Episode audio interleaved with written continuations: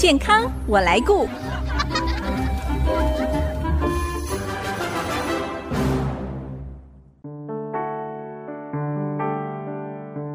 听众朋友，大家好，我是王淑荣，欢迎收听《健康我来顾》节目，一起关心你我的健康。根据美国 CIA 预测世界概况，全球最新生育率的排名，台湾是全世界的倒数第一。少子化的原因，除了环境跟经济的因素，晚婚、高龄产妇让不孕症的比率逐年升高。您知道吗？当人在极大的压力下所释放的压力荷尔蒙，这是不利于受孕的。所以，养出高品质精卵，维持健康的身心灵，是顺利怀孕的重要条件。今天我们非常高兴可以邀请到竹北艾维福国际生殖医学中心机构的主任杨文瑞医师。来跟我们分享关于压力荷尔蒙的资讯，帮助育龄妇女可以顺利的受孕。我们先欢迎杨医师，杨医师您好，你好，淑荣你好，呃，听众朋友大家好，我是艾维福国际生殖医学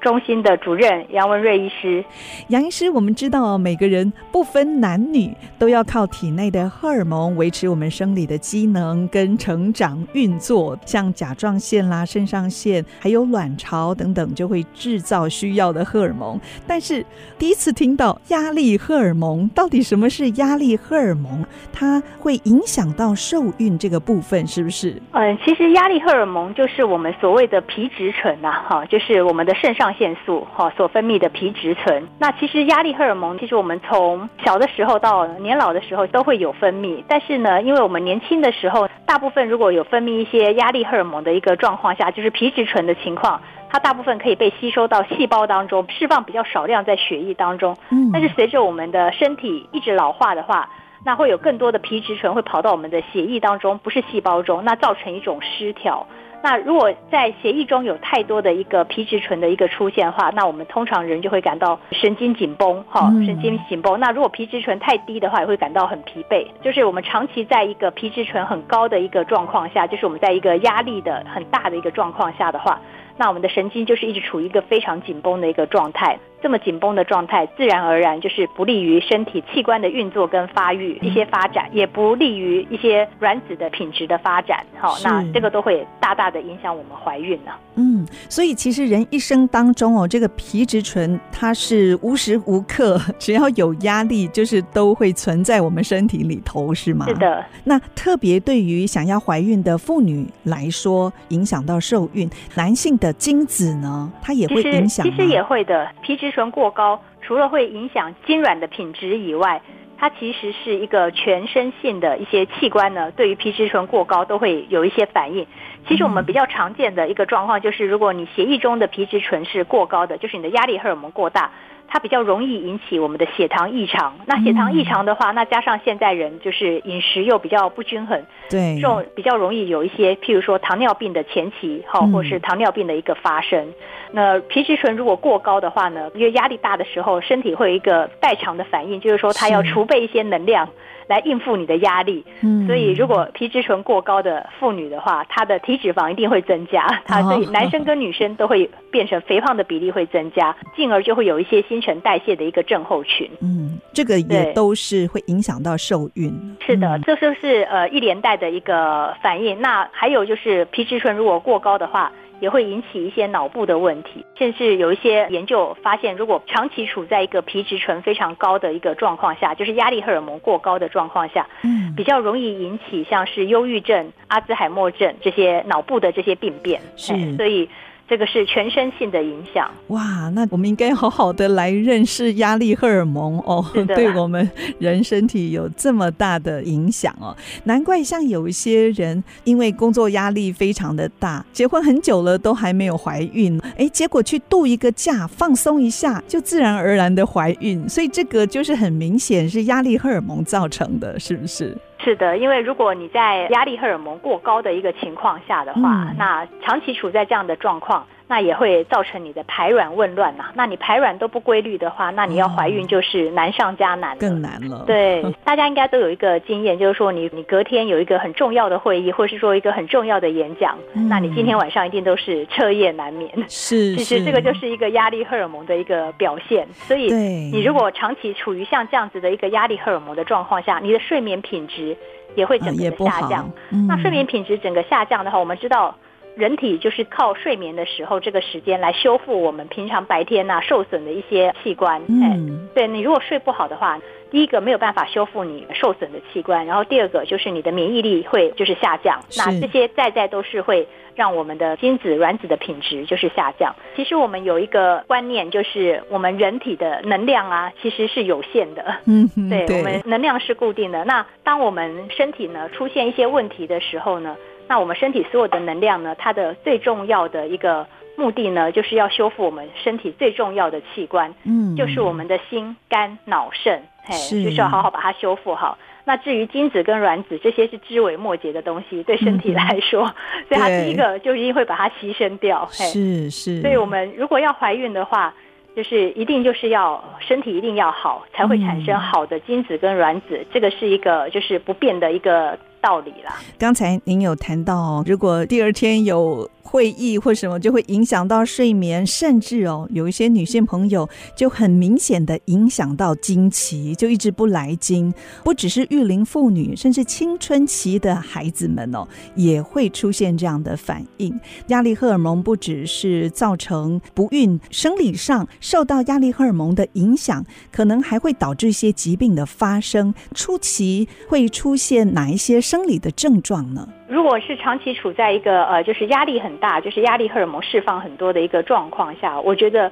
最先影响的一定就是你的睡眠。睡眠，对，对，就是你一定就是睡不好。嗯，睡不好，接下来就是会影响你的白天的记忆力，还有一些就是看得见的话，就是影响到你的就是白天的一些精神，就是整个会就是脑子的运作，对，比较衰退。是，好，那看不见的，看不见的，像我们刚才讲的，就是。你的那个血糖其实是会异常的，嘿，那你长期下来，如果说又加上饮食不规律，好，就是呃一直外食的话，嗯，那这样子你长期下来发生那个糖尿病前期，或者是真正的后面演变成糖尿病的几率呢，就是会大幅的增加，或者一些代谢症候群，是的，就会就是所谓的我们的新陈代谢症候群。对，那以您多年的临床观察，像不孕夫妻从尝试怀孕开始，在求子的过程。程当中哦，其实就是一个压力，对不对？是的，嗯，那他们会面对哪一些挑战呢？嗯，首先我觉得，我们这边还是要鼓励，就是想要怀孕的这些夫妻们哈，就是我们知道，就是怀孕生子这件事情呢，其实存在一个很大的比例是，除了你的身体要好以外，就是还有一个比例是你的缘分呐、啊，对，哦、对，缘分也是相当的重要。所以你如果就是设定一个目标，说我几岁一定要达成什么样子，或者说我一定要做什么，嗯、一定要干嘛干嘛干嘛，就是我要顺利的怀孕的，或是怎么样的话，首先你自己就已经给你自己一个莫大的压力了。压力对对对，所以我们在临床上来看呢、啊，就是有一种夫妻是特别容易怀孕的。就是尤其是太太，太太就是很配合医嘱，然后呢，她自己呢就是也是睡得好，吃得好，然后她也没有特别多想什么。通常那个做试管婴儿可能放一次胚胎就怀孕了，哎，那反而是说那种临床上啊，有一种夫妻他就是斤斤计较、锱铢必较，就是写了一个本子比我们的医嘱还要厚的。哇 哇，对，那 那个通常他会会稍微波折一点，比较不容易呃放一次胚胎就成功。哎，所以其实。适度的放松啊，其实是非常非常的重要。那当然，我们也是希望，就是周围的那个亲朋好友，真的以鼓励哈代替那个询问。对，真的，只要一询问。就是有压力，对呀，不孕的妇女心里已经很有压力了。然后我们的亲朋好友不断的在询问的话，外界的压力又更大了。是的，就是以鼓励的方式代替询问。譬如说呢，呃，长辈们可以呃，就是说出钱买机票，然后让夫妻两个去旅游，这个就是一个很好的鼓励方式，让他们放松一下。对对对，这个内在心理上的调试也很重要，对不对？是的。哎，那你们有没有曾经？不孕的夫妻，你们发现就是心理压力实在太大了，可能生理上查没什么问题，那您会建议做，比方像心理咨商等等，排除心理的因素吗？呃，事实上是这个样子。其实，在国外的话，尤其是像美国，他们如果是要进入试管疗程的夫妻，他们都是要先去做一些心理咨商，哦，确定是 OK 了以后，他们才会进入试管的疗程。那目前为止的话呢，国内这一块的机制呢，不是非常的完整，好像比较少，哎，对，比较不是非常的完整，嗯，而且可能一些观念的问题，就是说，就是说，我们觉得，哎，可能他的压力真的太大，那我们建议他去身心科的话。普遍接受度呢，其实是不高的。嘿，哦、他会认为说，我只是过来看，啊、对，怎么会叫我看身心科？怎么会去看身心科呢？对，对是不是我有什么问题？其实，如果以我们这样的方式去主动去介入的话。反而就是会给他们另外一层的压力，对，又是又有压力了，的压力。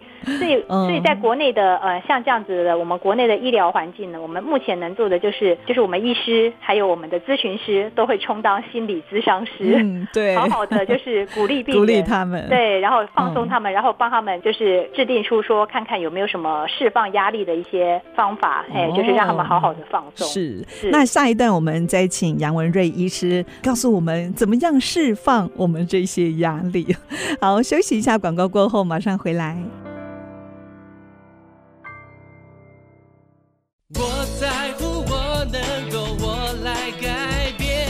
With I see miracle comes again.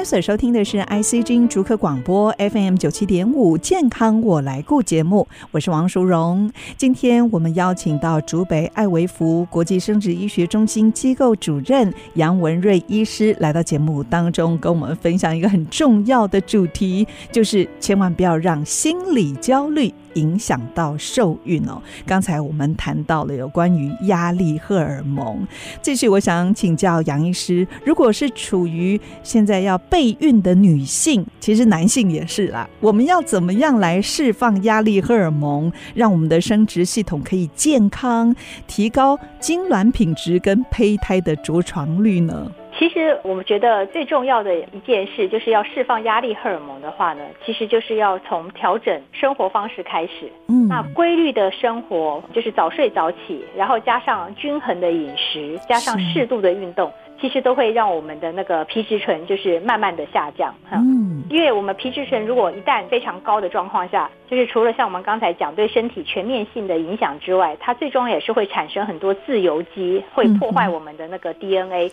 对，那如果破坏我们 DNA 的话，那精子卵子的品质是一定是差的。所以像这样的情况呢，我们最重要的关键点就是要从生活方式好来做一个调整开始。所以这个皮质醇其实也对我们健康、个人的健康也有很大的影响伤害。是的，那所以只要释放压力荷尔蒙的话呢，我们会建议就是除了早睡早起、均衡的饮食呢，加上适度的运动以外呢。我们可以补充像一些维生素 B，好，维生素 C，好，嗯，好，就是还有一些钙或镁，好，这些都可以，这是身体非常基本的一些矿物质的一些补充，可以帮助我们就是抗氧化以及修复细胞，哈、嗯。那另外的话，在饮食的这个部分的话呢，因为大家都是外食族啊，哈，所以其实就是尽量不要吃油炸类的，尤其是不要喝手摇饮。哦、手摇饮的话，如果是你有加糖的话。那它手摇饮店都是玉米糖浆啊，那玉米糖浆它就是是一个很强的一个自由基，嘿，那你每天都喝的情况。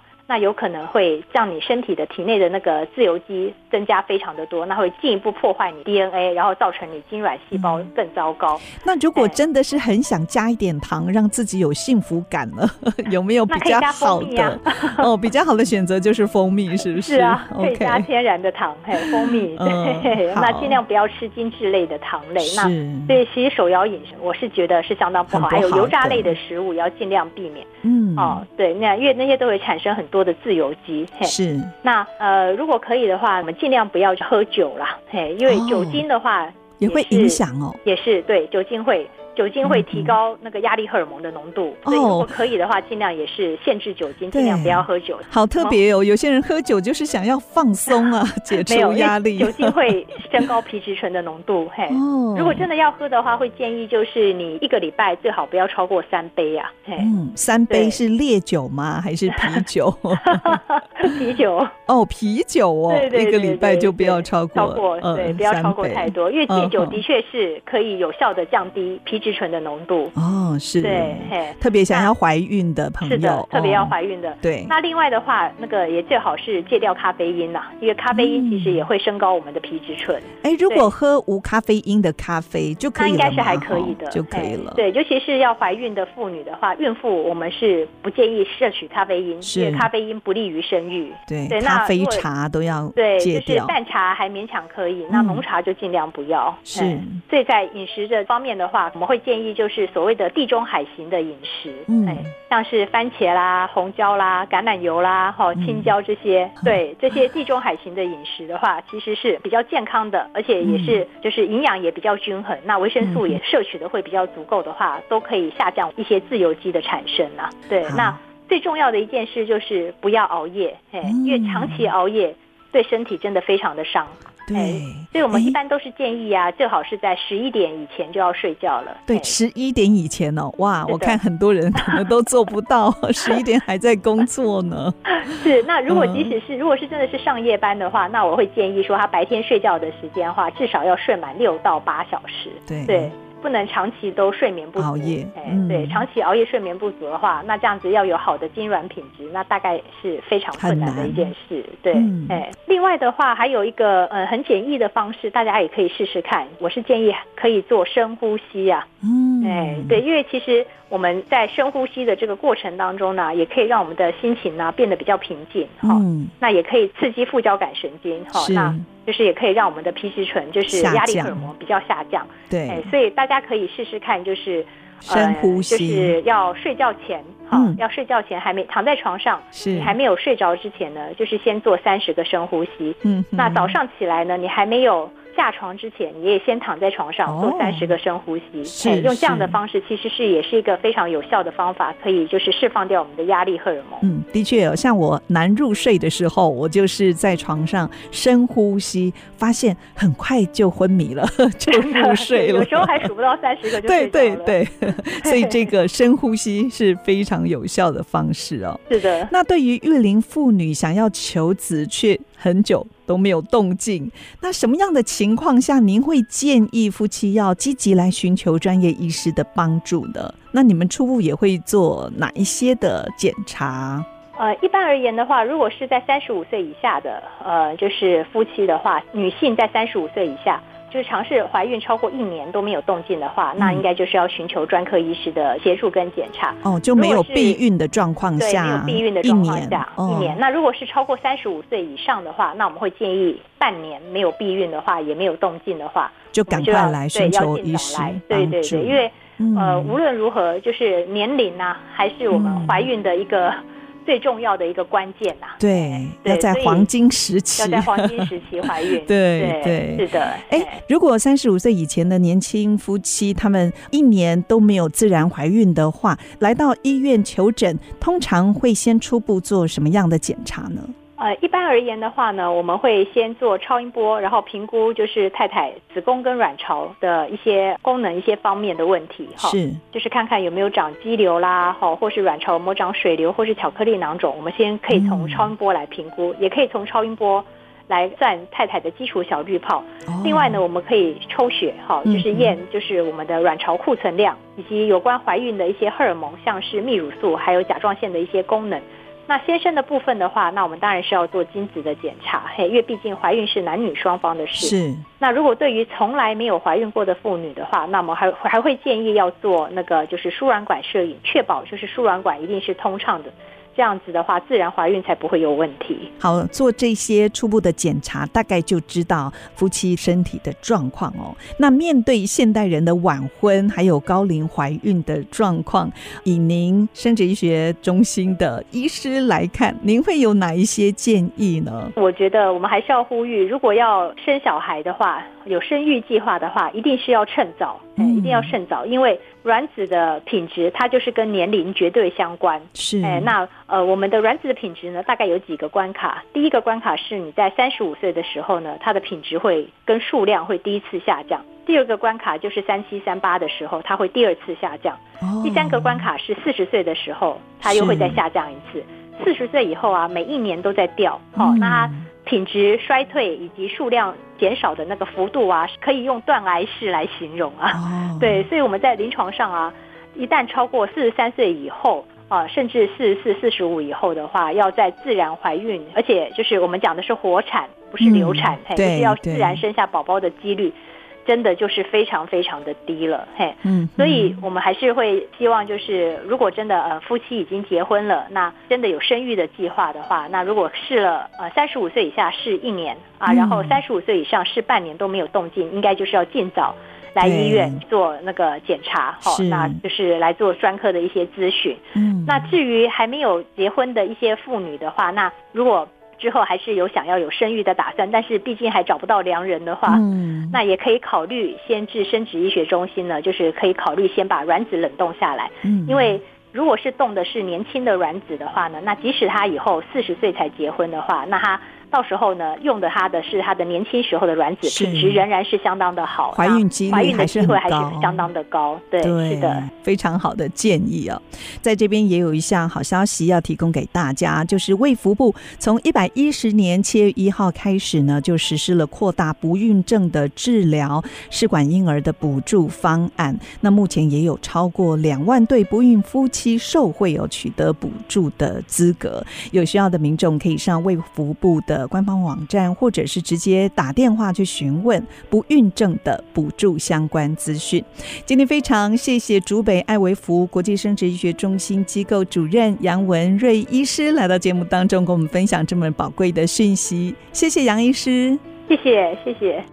好，如果听众朋友错过了节目播出时间，除了 IC 之音网站随选即播可以再次收听之外呢，也欢迎您上 Apple、Google Podcast 还有 Spotify 搜寻“健康我来顾”节目，随时收听我们精彩的分享。下个礼拜“健康我来顾”节目再会喽，拜拜。